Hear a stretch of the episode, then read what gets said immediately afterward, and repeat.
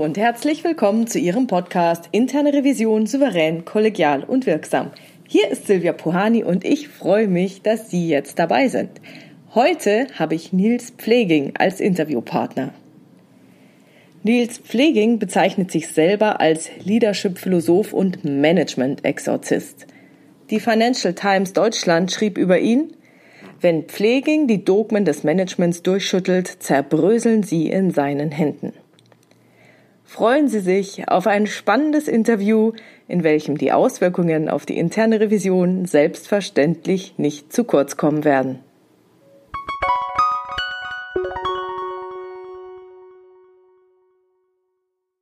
Hallo Nils, danke, dass es geklappt hat mit dem Podcast-Interview. Ja, hallo Silvia, danke für die Einladung. Ich finde das total cool. Also, falls Nebengeräusche sind, ich stehe hier gerade mit Nils Pfleging im Schloss Schönbrunn in Wien.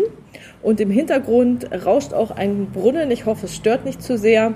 Aber die Location ist einfach zu cool. Und wenn wir uns jetzt schon treffen, dann machen wir doch jetzt auch das Interview, oder? Ja, auf jeden Fall. In der Gegenwart von Weinreben und plätscherndem Brunnen. Das kann nicht besser sein, genau. Du wurdest hier vorgestellt, also ich bin hier auf der Wer ist jetzt? es ist die Jahres 38. Jahrestagung interne Revision, nicht wahr? Genau. Also wir sind hier auf der 38. Jahrestagung vom IRA Austria. Und die Veranstaltung hat das Motto Agilität im Fokus der internen Revision. Und der Nils Pfleging war Keynote Speaker und er wurde im Intro vorgestellt als Management-Exorzist. Wie kam es denn dazu? Ja, meine Karriere als Autor und Berater hat damit angefangen, dass ich darüber geschrieben und gesprochen habe, warum Budgetierung nicht funktionieren kann in Unternehmen und Jahresplanung und warum Management nicht funktionieren kann. Und irgendwann denkt man dann darüber nach, was man sich selber auch für Titel gibt. Also ich muss zu meiner Schande gestehen, den Titel habe ich mir tatsächlich selber ein Stück weit gegeben, Management Exorzist, weil ich dachte, das beschreibt ganz gut, Viele kennen ja diesen Film Der Exorzist und da ist ja dieses aus den 70er, 1970er Jahren, ich glaube von 1971 oder 73 und es handelt ja von diesem Mädchen, das vom Teufel besessen ist. Und dann gibt es dann diesen Exorzismus. Und dann ähm, für diese Exorzismus-Szenen wurde Erbsensuppe verwendet, also da sprudelt Erbsensuppe aus diesem Mädchen heraus, als der Teufel ausgetrieben wird. Und ich finde, das ist ein ganz schönes, also jetzt kein schönes, aber ein passendes Bild dafür, dass eben Management, die Sozialtechnologie Management auch ein böser Geist ist, der aus Organisationen ausgetrieben werden will. Dem habe ich mich irgendwann verschrieben und das ist schon wertschätzend gemeint. Also es geht eigentlich darum, nicht Menschen, nicht Manager, nicht Führungskräfte, nicht Mitarbeiter sind das Problem, sondern äh, in unseren Organisationen steckt ein Geist, auch in uns ein Stück weit steckt so ein Geist, der aus der Vergangenheit, der eigentlich ausgetrieben werden will.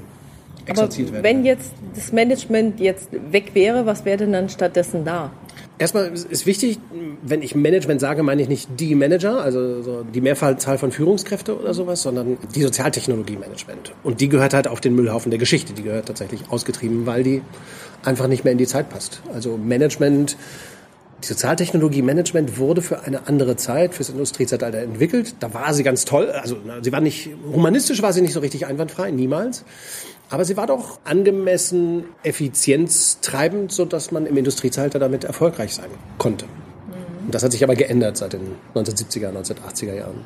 Heute kann man mit dieser Trennung des Denkens vom Handeln und dieser Steuerung von oben nach unten in Organisationen eben nicht mehr erfolgreich sein. Und Organisationen, die das weitermachen, die leiden halt darunter. Und deiner Ansicht nach, woran liegt es, dass es jetzt nicht mehr geht?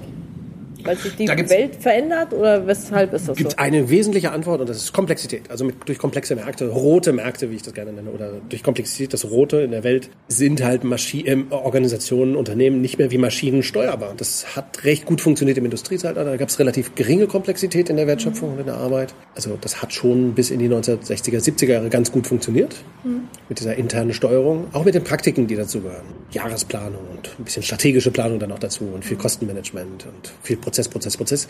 In der Gegenwart von Komplexität kann halt Steuerung gar nicht mehr funktionieren, weil letztendlich haben Unternehmen die Steuerung schon an Märkte outgesourced in den 1970er Jahren.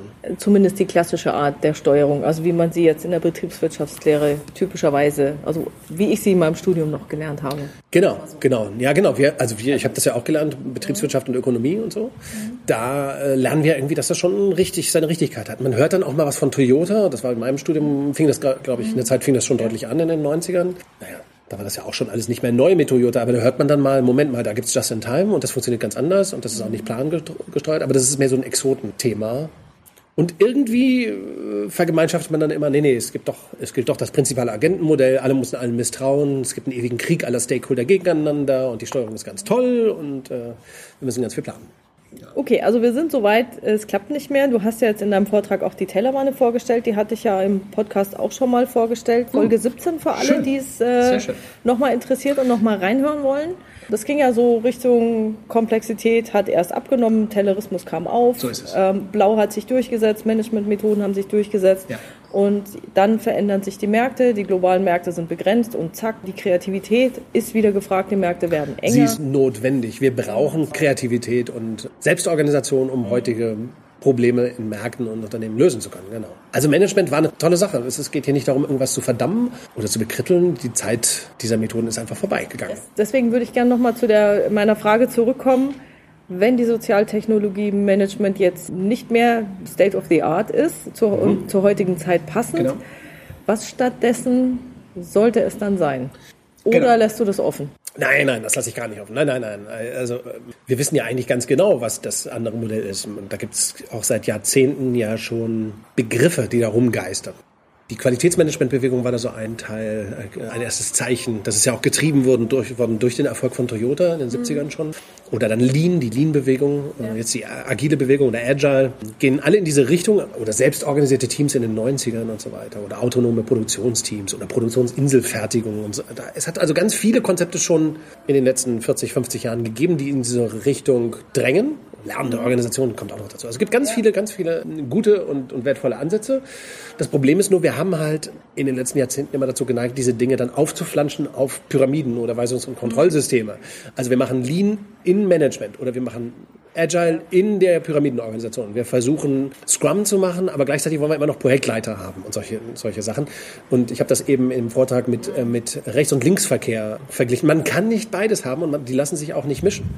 Also man kann nicht einerseits selbst organisationsprägende Methoden wie Lean, Agile oder so wollen und andererseits Fremdsteuerung weiter machen, weiter praktizieren.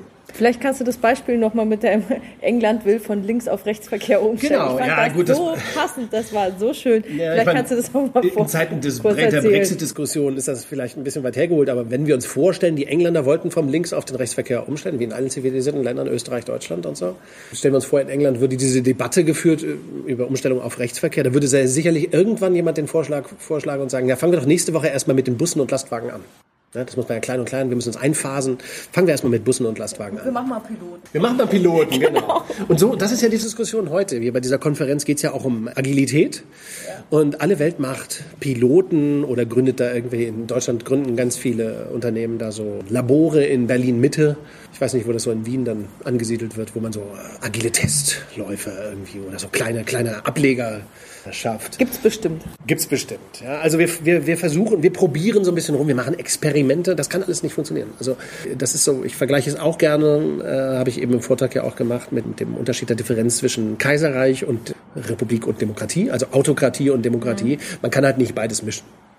Okay, wie ginge es dann, dass praktisch diejenigen, die jetzt, weiß ich nicht, Top-Management oder sowas, sagen, wir wollen umstellen oder eigentlich, ich kenne es hauptsächlich immer von familiengeführten Unternehmen, dass, dass dann der Eigentümer da ist, der auch das natürlich alles, die Verantwortung trägt, die Risiken trägt und sagt, ich will umstellen. Ja, was heißt die Risiken tragen? Also nochmal, wenn ich, wenn ich das nochmal wiederholen darf kurz.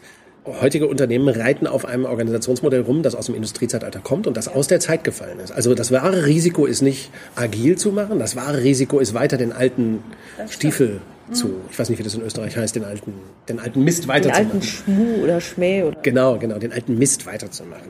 Ne? Also äh, Selbstorganisation ist ja kein Risiko. Wir wissen genau, wie das geht. Es gibt, es gibt ja eben auch Pionierunternehmen wie äh, Toyota oder DM Drogeriemarkt, Southwest Airlines, WL Gore oder Semco aus Brasilien. Es gibt reichlich davon Beispiele, die sehr schön aufgezeigt haben über Jahrzehnte, dass Selbstorganisation auch in Krisenzeiten hervorragend funktioniert. Gerade. Ja? In Selbstorganisation in Krisenzeiten ist ja gerade wichtig. Der Gründer von WL Gore, Bill Gore hieß der, der hat gesagt, der kam von DuPont von diesem Chemiekonzern letztendlich. Und er hat gesagt, ich will, dass mein Unternehmen, W.L. Gore, dass das immer in diesem Krisenmodus ist. Immer so an der Grenze zur, zum Chaos. Weil bei DuPont konnten wir nur richtig zusammenarbeiten, wenn Krise war. Die Selbstorganisation kommt halt raus aus der Ecke in diesen Krisensituationen. In so einem, in so einem Weisungs- und Kontroll. Ja, und er, hat, ge- er hat gesagt, äh, bei W.L. Gore soll immer diese Krise sein. Also wir wollen immer in diesem Modus sein, in dem alle sich anmaßen, fürs Ganze verantwortlich zu sein. Und dieses Grundvertrauen in Menschen muss man natürlich auch haben. Das ist, glaube ich, die, äh, das ist die Frage des eigenen Menschenbilds auch. Klar, kann ich mich denn davon überzeugen, glaube ich denn, dass Menschen in, willens und in der Lage sind, sich letztendlich selbst zu organisieren, wenn sie die Bedingungen verstehen und wenn sie eingeladen werden, im Sinne des Ganzen unternehmerisch zu handeln? Und tatsächlich, Götz Werner von DM Drogeriemarkt hat das ja vor 30 Jahren ungefähr gemacht bei DM. Also du hast schon recht. In der Vergangenheit ist das vor allen Dingen, vor allen Dingen, aber nicht ausschließlich in eigentümergeführten Unternehmen passiert, diese Art von Transformation. Ich glaube, da werden wir ganz andere Geschichten durchsetzen, sehen. Weil die es einfach durchsetzen Genau, können, genau. Wobei es gibt eigentlich ja in jeder Organisation Akteure, die das, wenn sie es wirklich, wirklich wollen, auch äh, um- oder durchsetzen könnten, dass man so eine Zellstruktur, so eine dezentrale Organisation, so eine Beta- oder Pfirsich-Organisation, wie ich das nenne. Würde ja dann aber auch mit dem eigenen Machtverlust wahrscheinlich einhergehen und Status und so weiter. Also ich glaube, dass der Wechsel sehr schwierig ist, weil es ja so viele Komponenten enthält, also wie unsere Organisationen jetzt gebaut sind, mit Stellenplan. Und da hängt dann das Gehalt dran. Und wenn ich das jetzt genau. aufbrechen würde, dann würde ja, also da würde ja, da hängt ja einfach so viel dran, dass mhm. es ja eine Mammutaufgabe ist. Also von Wir sagen, es dauert 90 Tage ungefähr. Das alles zu ändern dauert grob 90 Tage. Hast du schon mal 90 Tagen bei einem Unternehmen geschafft? Ja, ja, ja, ja, ja. Wir haben diese Methode dazu erst also ich mache das Ganze, diese Art von Veränderungsarbeit ja schon seit über 15 Jahren, seit 16 ja. Jahren. Damals nannte ich das noch Beyond Budgeting. Also ich mache das ewig schon, aber wie man das in 90 Tagen hinkriegt, das haben wir tatsächlich erst vor einem Jahr entwickelt und wir haben auch schon Kunden damit begleitet. Also es geht schon. Waren das jetzt größere oder kleinere Unternehmen? Na, das macht halt keinen Unterschied, interessanterweise, ob groß, ob klein. Das klingt, ich weiß, das klingt alles ein bisschen merkwürdig, äh, soll nicht werberisch oder so klingen, äh, aber es macht halt keinen Unterschied, weil stellen, wenn du dir vorstellst, ob du 100 oder 1000 oder 100.000 Menschen hast, stell dir vor, du würdest alle einladen, gemeinsam an der Organisation zu arbeiten, während 90 Tagen.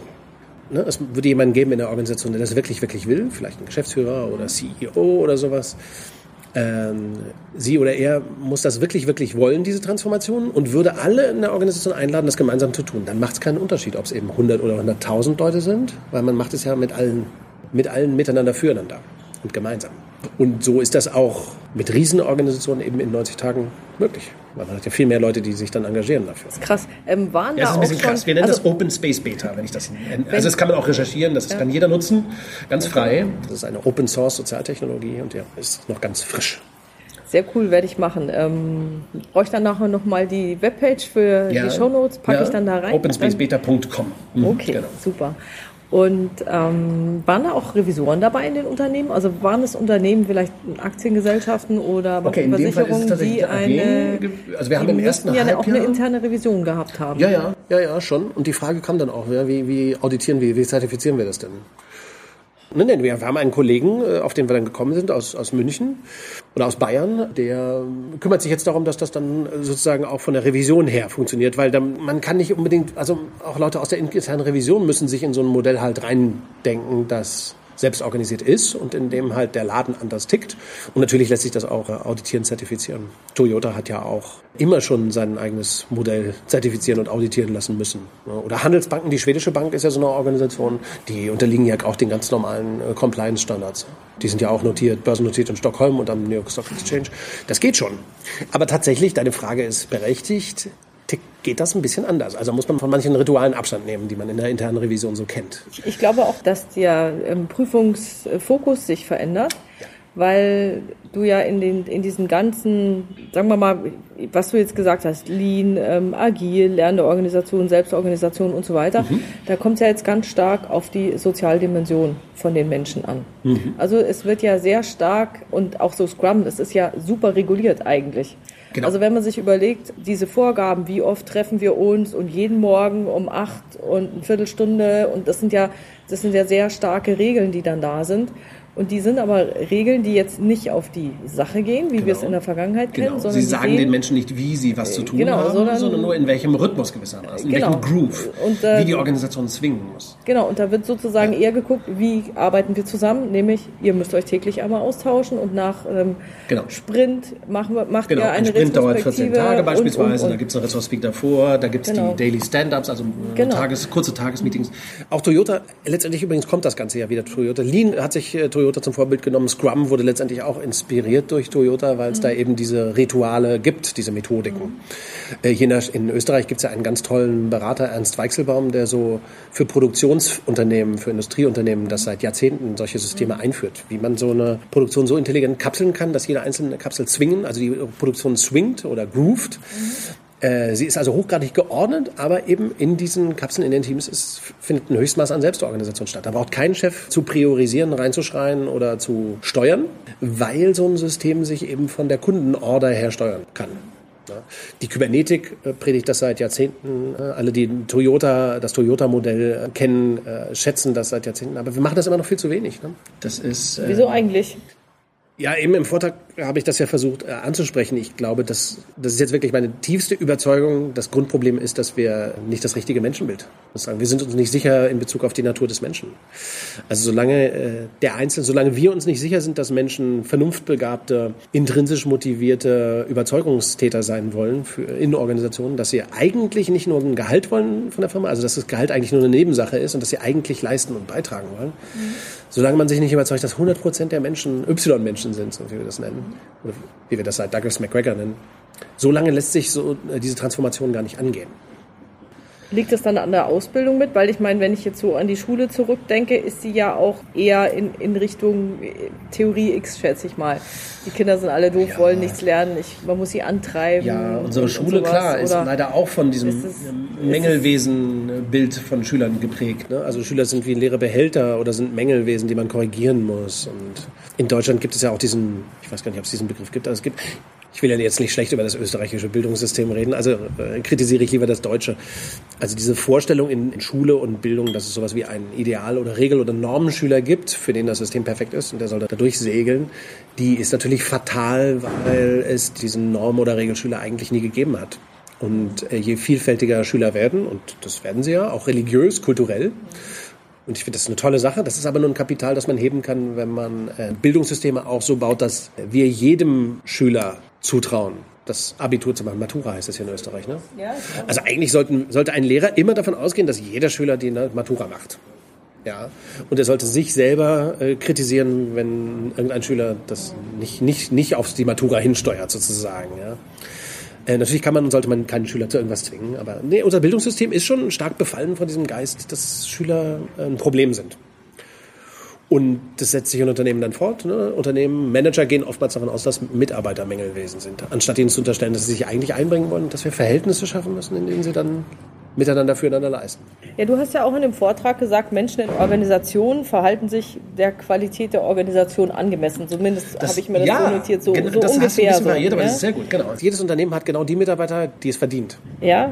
Also wenn ich demotivierte Mitarbeiter habe, dann sind nicht die Menschen das Problem, sondern das System, das wir haben. Ja. Und deswegen kommt es ja so stark darauf an, dass an der Organisation gearbeitet wird. So ist es. So, es ist natürlich jetzt total schwer von dem Pyramidenmodell oder diesem klassischen Managementmodell auf eine Netzwerkstruktur umzuschwenken. Sagst du jetzt? Du sagst, es ist schwer. Ich sag, also, das ist nicht schwer. Gut, wenn man es radikal vielleicht auf einmal macht, aber ich glaube, es gibt halt so viele, ja, so viele Aspekte, die in Organisationen, die die Leute, die dort arbeiten, also die Kopfarbeiter, Wissensarbeiter, Mitarbeiter, mhm. wie auch immer, oder mhm. auch die Manager, mhm. dazu bringen, sich so zu verhalten, wie sie sich halt verhalten, genau. weil das System sie sagen wir mal, sehr starke Einladungen in die ein oder andere Richtung ausspricht, um zu sagen, bitte verhalte dich so und nicht anders. Genau. Wir hatten das ja eben in dem Vortrag, hat ja auch jemand gesagt, ah, Reisekostenrichtlinien, da haben alle gelacht. Eine Reisekostenrichtlinie sagt, oder so eine Reise, ne, also wie man reisen soll, diese Richtlinien, die man da hat, die sagen ja dem Mitarbeiter, du bist eigentlich ein dummer Sack, die können wir nicht trauen, wir müssen die Regeln vorschreiben. Also auf jeden Fall deutet die Reise, diese, ja. diese Reisenkostenrichtlinie, die man sich so zulegt, ja an, dass man dem Mitarbeiter nicht vertrauen kann. Das ist eine schlimme Aussage. Und natürlich verhalten sich dann Menschen intelligent der Qualität dieser Systeme angepasst. Das heißt, wie Deppen eventuell. Wie folgsame, willfährige Minions, könnte man sagen, neigen sich zu verhalten. Also ist, wir ernten genau das, was wir sehen im genau. System. Und, ähm, da wir ja genau das ernten, was wir sehen, äh, würde ich jetzt noch mal ein bisschen auf die Rolle der Revision kommen, ja. weil ich weiß jetzt nicht, wie tief du Einblick in die Arbeit der internen Revision hast ja, oder nicht. ich war mal also, Controller. Ist das nicht? Wir sind doch Verwandte da irgendwie. Verwandte. Ja, sagen wir mal entfernte Verwandte. Ja, ja. als Controller bist du ja als äh, Controller bist du ja in der Second Line, wir sind in der Third Line und wir haben ja durchaus, wenn wir in der Revision agieren, die Möglichkeit auf ja, das System Einfluss zu nehmen, so ist es. Das ist eigentlich Regelungen das, Einfluss ist, zu nehmen. Also ich finde es einen coolen Das Job. ist was ganz Besonderes, weil die interne Revision halt das Mandat hat, äh, auf notwendige Systemänderungen dringlich hinzuwirken. Ja, der Personaler, der HR-Mensch oder der Controller hat das gar nicht so das Gefühl, dass er oder sie systemgestaltend wirken muss. In der internen Revision, wer das Gefühl nicht hat, der ist Genau, also ich denke, Platz, ne? ich denke, das besondere Mandat ist, dass wir der Auftrag ist, stell alles in Frage, was, ist, was da ist. So ist es. Also eigentlich sind äh, Menschen, die mit interner Revision vertraut sind, perfekte Systemarbeiter, also am Systemarbeiter schon. Die sind, deren Blick ist schon geschult. Ja. So meine Hoffnung. Es gibt natürlich genau, auch ne, sehr, sehr viele, ja. die ihre Aufgaben darin haben, in diesen, sagen wir mal, es gibt gerade in, in Banken, ich arbeite ja auch in der Bank, mhm. sehr mhm. viele, sehr explizite Vorschriften. Es muss 100% so sein. Es gibt genau schwarz-weiß. Und da gibt es sagen wir mal, historisch gab es sehr viele Tätigkeiten, wo der Revisor wirklich nur rechts, links abgeglichen hat. Ja. Ist es so, ja, nein, falsch ja. oder richtig? Komplizierte Dinge. Ne? Komplizierte Dinge, ja. genau. Also, oder, oder, auch sogar einfache Dinge. Also ist die zweite Unterschrift drauf, hat der richtige Typ unterschrieben oder so. Das ist ja, alles simpel. Bloß, ähm, ich habe jetzt eben festgestellt, dass auch die Regularien sich geweitet haben. Also zum jedes, Beispiel jedes vernünftige Gesetz, also jedes ja? Gesetz, das nicht komplett idiotisch ist, muss ausgelegt werden. Ne? Deswegen ja. haben wir auch Richter genau. in der Welt, weil Gesetze eben ausgelegt werden müssen. Und es wird eben zum Beispiel gibt es auch dann explizite Vorschriften, die sagen, es muss angemessen organisiert sein. Angemessenheit also, ist sehr ist, auslegungsbedürftig. So, und das genau. ist grau und das ist das, Nein, das ist nicht grau, wir nennen das ja rot. Ist, das, da ist ja, Komplexität genau. Also ich meine, es ist nicht schwarz-weiß, da genau. ist Komplexität drin. Und da wird es erst richtig lustig. Und genau. ich glaube, genau da haben Revisoren, und da plädiere ich auch in dem Podcast die ganze Zeit dafür, da haben die Revisoren richtige Gestaltungsmöglichkeiten, weil sie halt an Dinge, die nicht mehr passen, rangehen können und das Mandat haben, sie zu hinterfragen. Kann der Vorstand immer noch sagen, ist mir egal, will ich ja, trotzdem. Haftet dann aber selber eventuell, ne? In ja, manchen gut. Fragen, genau.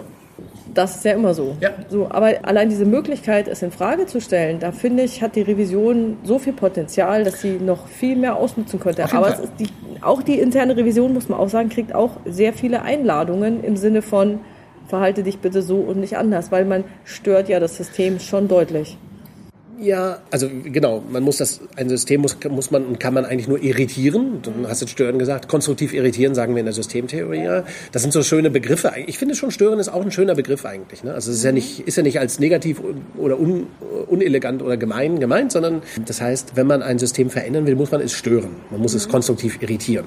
Ja. Und in der Tat, ähm, Menschen die interne Revision machen, haben schon ein geschultes Auge. Die sind das schon gewöhnt, dass das nötig ist. Wir nennen diese Art von Tätigkeit, wenn man eine Organisation transformieren will, von Pyramide zu Pfirsich oder von Fremdsteuerung zu Selbstorganisation ja, oder von zentralisiert zu dezentralisiert, dann sagen wir immer, man muss Organisationshygiene betreiben. Also man muss eben auch Praktiken eliminieren, abschaffen.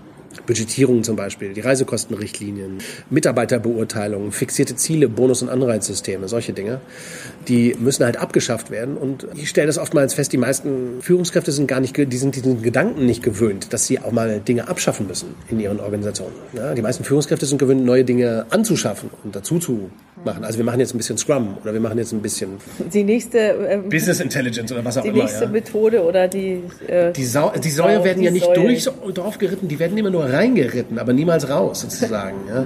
Viel Schrott bleibt einfach liegen irgendwo in der. Äh, es wird zu wenig abgeschafft. Und interne Revision kann bei dieser Organisationshygiene nämlich sozusagen diesen, diesen klaren Blick dafür zu schärfen und auch zu vergemeinschaften. Wir müssen hier eine ganze, wenn wir das und das und das erreichen wollen, müssen wir aber das und das und das an Praktiken abschaffen, weil das ist nicht systemkonform. Also jetzt in, nicht, da geht es jetzt nicht um Gesetzeskonformität allein, wovon ich spreche, sondern von diesem nüchternen Blick darauf, welche Praktiken dienen denn eigentlich unserer Absicht. Und ich sage mal so, wer Selbstorganisation will, kann keine Budgetierung oder Budgets haben. Ja, wer wirtschaftliche Verantwortung will, kann keine Budgetierung, kann keine Umlageverfahren oder Allokationen, wie heißt das in Österreich? Das weiß ich nicht. Umlage? Diese Umlageschlüsselung da oder Kostenmanagement, das kann man halt nicht haben, wenn man unternehmerisch selbst organisiert handelnde Teams haben will. Und ich glaube, dieser geschulte Blick auf Systeme und die Praktiken, die darin vorherrschen, den ist gar nicht mal so häufig anzufinden. In dieser Community glaube ich schon. Weiß nicht. Also man müsste wahrscheinlich doch eine systemische Ausbildung haben oder sich Sowas, systemisch ja. weiterbilden. Man, man, man, man sollte mal ein systemisches Buch mal gelesen haben oder Systemtheorie. Ich empfehle ja auch meine Bücher gern. Komplexitoden zum Beispiel hilft, um Werbung zu machen. Nein, nein, also ganz ernst. Ich, äh, man muss ja nicht unbedingt eine systemische Ausbildung machen. Hast du eine gemacht? Klar. Okay, ja, also es schadet nichts. Mehrere. es schadet nichts und es schadet auch nichts, Bücher zu lesen oder sich da reinzudenken. Ja. Okay, das heißt, ähm, die interne Revision hat die große Aufgabe, an dem Kontext mitzuwirken. Aber Ja. ich glaube, wenn dieser von ganz oben, wer auch immer das dann ist, dieser Wunsch nicht da ist, wir, ich will jetzt Selbstorganisation, wir machen das jetzt, wir ziehen das durch. Ja, ich will das wirklich. auch, wirklich. Ich will, das wirklich, wirklich, wirklich Selbstorganisation, dann, Agilität in meiner dann ist auch der Wirkungskreis der internen Revision wahrscheinlich etwas eingeschränkt. Gut, dann kann man vielleicht im 1 zu 1 nochmal dran arbeiten, um diesen Wunsch vielleicht nochmal ein bisschen zu verstärken. Aber Ja. ich glaube, ähm, Ich sage halt immer, die Revision alleine wird es auch nicht wuppen können. Nee, ja, das stimmt, klar, genau. Und es geht ja auch nicht, ich, ich rufe hier nicht zur Revolution auf gegen irgendwie Topmanager oder Geschäftsführer oder CEOs dieser Welt. Ich glaube nur, also ich bin ja der festen Überzeugung, alle Menschen wollen ja schon Selbstorganisation. Alle Menschen wollen Beta, wie ich das nenne, oder radikale Dezentral- Dezentralisierung. Wir wollen eigentlich gar nicht diese Pyramidenorganisation. Es ist den meisten von uns, glaube ich, nur nicht bewusst, was die Alternative wäre. Ja. Ja, also dieses Bild von hier bei, diesem, bei dieser Veranstaltung geht es ja auch um Agilität. Das Bild davon, wie funktioniert so eine agile Organisation, also mit, mit viel Selbstorganisation und irgendwie soll Team wichtiger sein als der Einzelkämpfer, der verzweifelte Vertriebler und so, der da durch die Gegend Ja, ich glaube, da, da Das Bild ist schwammig und das ist doch das Problem. Also ich behaupte nach wie vor, ähm, alle CEOs dieser Welt wollen schon Agilität und Selbstorganisation. Das Bild ist, muss noch geschafft werden oder sagen wir so, wir müssen das eben vergemeinschaften. Auch die, auch die Unternehmenseigentümer in Österreich und CEOs und Geschäftsführer und was es da so gibt, die wollen sich damit auseinandersetzen. Sie sind sich dessen nur nicht bewusst. Es fehlt doch Bewusstseinsarbeit. Ja gut, ich meine, es ist auch wahrscheinlich so eine Hürde, die zu nehmen ist, weil ja jeder auch genügend Erfahrungen mit irgendwelchen Leuten gemacht hat, die sich dann auf dem eigenen Rücken profiliert haben oder Team, toll, ein anderer macht's und so weiter. Ich glaube, was, was wichtig ist, ist, dass man, dass man sich dessen bewusst ist, dass dann nicht einfach alle Regeln an, abgeschafft werden, sondern dass vielleicht mehr Regeln der Sachdimension wegfallen, dafür in der Sozialdimension, wie gehen wir miteinander um, wie reden wir miteinander und wenn sich dann jemand irgendwie, keine Ahnung, irgend so Schmarotzer durchsetzen würde oder sonst irgendwas, das darf halt dann nicht mehr passieren. Also das müsste ja dann auch ganz hart sanktioniert werden, damit dann vollkommen klar ist, das wollen wir nicht, so wollen wir nicht miteinander umgehen. Ja, so eine Beta-Organisation leistet sich halt keine Trittbrettfahrer und Schmarotzer, wie du es genannt hast. Ich glaube, das ist eine wichtige, das, das lohnt es sich mal kurz zu würdigen. Diese schlechten Erfahrungen, die du da so umschrieben hast, die sicherlich ja auch jeder von uns, jeder von uns hat schon mal so Erfahrungen gemacht, dass es sowas gibt, ja, auch Inkonsequenz und sowas. Das sind halt aber alles Symptome von Alpha oder Pyramiden oder Weisungs- und Kontrollorganisationen. Das heißt, zum Beispiel, wenn erstmal, nehmen wir mal an, wir haben ein Unternehmen, das mit 1000 Leuten und da hat jeder ein Budget, dann ist es ganz intelligent, auch wenn uns das nicht passt, aber es ist sehr intelligent, das Budget auszunutzen und im Oktober, November, Dezember mit der Verschwendung anzufangen und das Budget auszuschöpfen. Ist hochintelligent, auch wenn es Verschwendung sein sollte, was da passiert. Wie gesagt, wir ernten, was wir sehen. Also die Systeme, die wir schaffen, erzeugen dieses missbräuchliche Verhalten, auch dieses Schmarotzertum. Ich würde auch sagen, Unternehmen, heutige Unternehmen, und ich arbeite ja mit vielen da und sehe auch viele, die sind voller so Verschwendung und Schmarotzertum und auch Missgunst und Unverbindlichkeit. Alles das gibt's. Es liegt aber eben daran, dass man da eine Kultur und ein Organisationsmodell pflegt, das das auch erzeugt. Also dieses Und- und Pyramidenmodell wie- erzeugt halt Verantwortungslosigkeit. Und wie, das kann doch nicht ähm, anders sein. Also ich weiß, dass man ja nicht direkt an der Kultur arbeiten kann, aber Richtig. wenn du jetzt diesen Schwenk in den 90 Tagen machst, welche, Transformation in 90 Tagen. ja, wenn du, wenn du das in 90 Tagen transformierst, welche anderen, weiß nicht, Regeln der Sozialdimension oder welche Ja. anderen Komponenten müssen dann reinkommen, damit man dann sagt, damit sich dann da vielleicht die Kultur ergibt, die man gerne hätte. Ja, einer unserer Kunden hat das gerade vor ein paar Wochen oder vor ein paar Monaten gesagt, Andreas Schlegel, ein Unternehmer aus Deutschland, mit dem wir das gemacht haben in den 90 Tagen. Der hat halt gesagt, für ihn wäre es so auffällig gewesen, dass vor allen Dingen sich die Verbindlichkeit halt ändern muss. Also er sagt, das ist für ihn der Kernbegriff in dieser ganzen äh, Veränderungsarbeit, äh, für ihn persönlich, weil er gemerkt hat, wie wahnsinnig unverbindlich halt so eine Weisungs- und Kontroll- und Pyramidenorganisation ist. Und das Niveau von Verbindlichkeit halt dramatisch, oder wir nennen es auch manchmal soziale Dichte, das so dramatisch zu erheben, anzuheben, äh, das ist schon, also es erfordert ganz neue Vereinbarungen, auch völlig andere Art von Gesprächen, die man da muss, Welche, welche andere Sprache, die Vereinbarung man hat er denn dann getroffen zum Beispiel? Naja, zum Beispiel die Vereinbarung, dass ähm, sozusagen du sollst keine Steuerung abzitieren, sondern ähm, innerhalb von einer Zellstruktur, in denen eine Zelle, ein Team maximal sieben, acht, naja, vielleicht gerade noch neun Leute haben kann, sind wir miteinander für eine Leistung verantwortlich, die wird auch gemessen und wir sind dafür für die Ressourcen verantwortlich, die wir dazu einsetzen, auch unsere zeitlichen Ressourcen und für die Wertschöpfung. Das ist so, also dieses Weg von, ich lasse mir von meinem Chef sagen, was ich zu tun habe, hinzu, wir vereinbaren miteinander in einem kleinen Team die Bedingungen der Wertschöpfung und lassen uns auch für unsere Leistung in die Pflicht nehmen. Mhm. Das ist schon ein gewaltiger Paradigmenwechsel. Ja, der Groschen muss da erstmal fallen, natürlich, bei, mhm. bei allen Akteuren.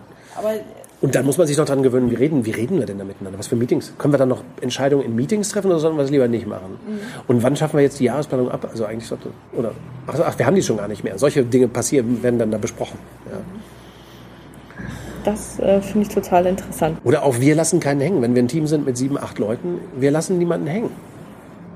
Wenn einer mal nicht leistungsfähig ist, dann hat das eine Konsequenz für uns als Team. Wenn irgendwas nicht passt in der Teamkonstellation, müssen wir uns miteinander vergemeinschaften, was, was wir tun damit wir uns nicht zerlegen oder so. Das bedeutet aber auch, dass die Leute dann deutlich ehrlicher miteinander umgehen. Also im Prinzip von, ja, von wegen es. Ja, ja, ja ich würde mal sagen, ja. Gut, ja, ähm, gut, gut. das gibt ja auch, also wenn ich jetzt zum Beispiel an diese Scrum-Methode denke, da gibt es ja deutliches Feedback. Ich wollte das gestern machen. Ich habe genau es nicht, das, was, was ich gerade Ich habe genau. es äh, nicht äh, auf die Reihe gekriegt oder sowas. Ja. Und genau, ich habe 14 Tage dran gesessen, nichts hat funktioniert, alles kacke. Ja, ja, ich verfürchte, so, wir haben so, dann Tage zieht man ja sozusagen entweder das Mitgefühl oder auch den Hass seiner Teamkollegen auf sich. Also je nachdem, man teilt die Frustration man, Oder man teilt auch, die ne? Frustration oder genau. sowas. Weil, ich weiß nicht, vielleicht gibt es in, in Organisationen halt bisher immer noch Leute, die mit durchgeschleppt wurden. Das wird doch dann nicht mehr möglich sein. Außer das Team entscheidet sich dafür und so sagt, okay, das ist jetzt eine Sonder... Der Kollege, der Kollege hat, der kann das jetzt hat nicht. ein krankes Familienmitglied zu Hause. Wir akzeptieren, dass der ein paar Monate wahrscheinlich Genau, also wir, wir so haben gerade eine kann. schwierige Situation, genau. wir akzeptieren das, wir fangen das an, aber äh, wir fangen das ab. Mhm. Aber es kann ja auch sein, dass das Team dann sagt, hey, bei dir ist nichts, dir geht's gut, alles ist da und du leistest trotzdem Solche nicht. Solche Schweine sind das? Obwohl es dem Kollegen schlecht geht, dass man nee, sagt... Nee, also wenn da kein, keine Ahnung, sagen wir mal, da ist kein familiäres Problem, da ist sonst überhaupt ja, nichts. Ja, genau. Und trotzdem ist die Leistung gibt. nicht da, dann ja. ist es ja im Prinzip eine super krasse Rückmeldung, dass derjenige kriegt, was wahrscheinlich früher der Chef hätte machen müssen so und sich vielleicht es. davor gedruckt und so, hat. Wann macht man es in der Gruppe? Und deswegen, glaube ich, ist es gar nicht so kuschelkursmäßig Selbstorganisation, Nein, Selbstorganisation oder sowas, sondern genau. ich glaube, es ist knallhart. Genau. Also Selbstorganisation, das, du, du sprichst einen wichtigen Punkt an. Also Selbstorganisation hat nichts mit Laissez-faire zu tun, ja. nichts mit Anarchie, das ist viel härter. Das ist halt so wie, ich weiß nicht, hast du Familie so? Klar, ja. Ja, also in der Familie kannst du ja das Problem auch nicht wegdelegieren. Wenn du Streit in der Familie hast, es gibt ja niemanden, also du kannst noch einen Therapeuten heranziehen, der dem eine Methode liebt, einen Familientherapeuten oder so, oder einen Mediator oder irgendwelche Sachen. Oder kannst dich scheiden lassen. Aber im Prinzip musst du alle Probleme da irgendwie durch austragen, durchtragen miteinander. Du musst das, du, du hast keine Möglichkeit, da jemanden auszuschließen oder so. Und ein Stück weit ist das so in, in Scrum, in jeder Form von Selbstorganisation. Man muss viel verbindlicher, man muss sich viel stärker in die Pflicht nehmen, einfach auch untereinander. Und das hat nichts mit Hierarchie zu tun, sondern eine Organisation, das darf man nicht vergessen, anders als eine Familie hat halt einen Zweck. Eine Familie hat eigentlich keinen Zweck. Ne? Das ist halt eine Familie, eine Blutsgemeinschaft und so. Aber eine Organisation hat eben immer auch einen Zweck. Ein Krankenhaus, eine Verwaltungsorganisation, ein Unternehmen, ein Team, ein Scrum-Team. Das hat einen bestimmten Zweck, der eben auch erfüllt werden muss. Da können Dinge schiefgehen. Ne? Da kann man mal 14 Tage fehlleisten sozusagen und sich hinterher sagen, ja, ist schlimm, aber waren ja nur 14 Tage. Jetzt machen wir in den nächsten Tagen, 14 Tagen, leisten wir wieder was, also schaffen wir wieder was, was, was richtig funktionieren kann. Ich glaube, diese Ernsthaftigkeit, sich mit Fragen der Wertschöpfung miteinander, füreinander zu beschäftigen, die fehlt halt in vielen Unternehmen heute. Das wird nicht, das, wir kriegen das nicht rein in Alpha-Organisationen, in gemanagte Organisationen. Wir brauchen da tatsächlich einen Systemwechsel. Ja. Also bei der Transformation geht's dann, habe ich verstanden. In diesen 90 Tagen? Ja, 90 ja. Tagen? ja, das ist halt die beste Transformationsmethode, die wir da anbieten können, weil die ist mit allen, mit allen Willigen. Die ist, du, hast, du hast ja eben Scrum genannt. Bei Scrum ist ja eines der wunderschönen Elemente, das glaube ich überhaupt nicht richtig geschätzt wird ausreichend, dass in Scrum hast du halt einen Sprint und in einem Sprint, also in 14 Tagen beispielsweise, was ja eine ganz schöne Periode ist. Da kann man schon ein bisschen was arbeiten, aber es ist jetzt nicht so abstrakt. 14 Tage sind sehr konkret. Ne? In zwei Wochen treffen wir uns wieder und so. Und in 14 Tagen kannst du in der Softwareentwicklung schon einiges rocken. Um in der Organisationsentwicklung was zu rocken, also einen wesentlichen Unterschied zu machen, braucht man halt ein bisschen mehr als 14 Tage. Ja. Man braucht 90, sagen wir. Äh, es können natürlich auch 85 oder 93 sein, aber man braucht ungefähr drei Monate oder so, um ein System signifikant zu irritieren, sodass es sich auf eine, in einer anderen Resonanz einschwenkt. Darum sind das 19 Tage. Ne? Das ist immer noch ein vorstellbarer Zeitraum. Auch 1000, 10.000, 100.000 Menschen können sich vorstellen, ja, in drei Monaten, innerhalb von drei Monaten müssen wir das jetzt verändern, das System. Und das ist weder zu lang noch zu kurz. Und ich glaube, diese Art von, wir nennen das ja Timeboxing ne, oder, oder zeitliche Begrenzung, die ist schon wichtig für den menschlichen Geist, für die menschliche Konzentration und Fokussierung.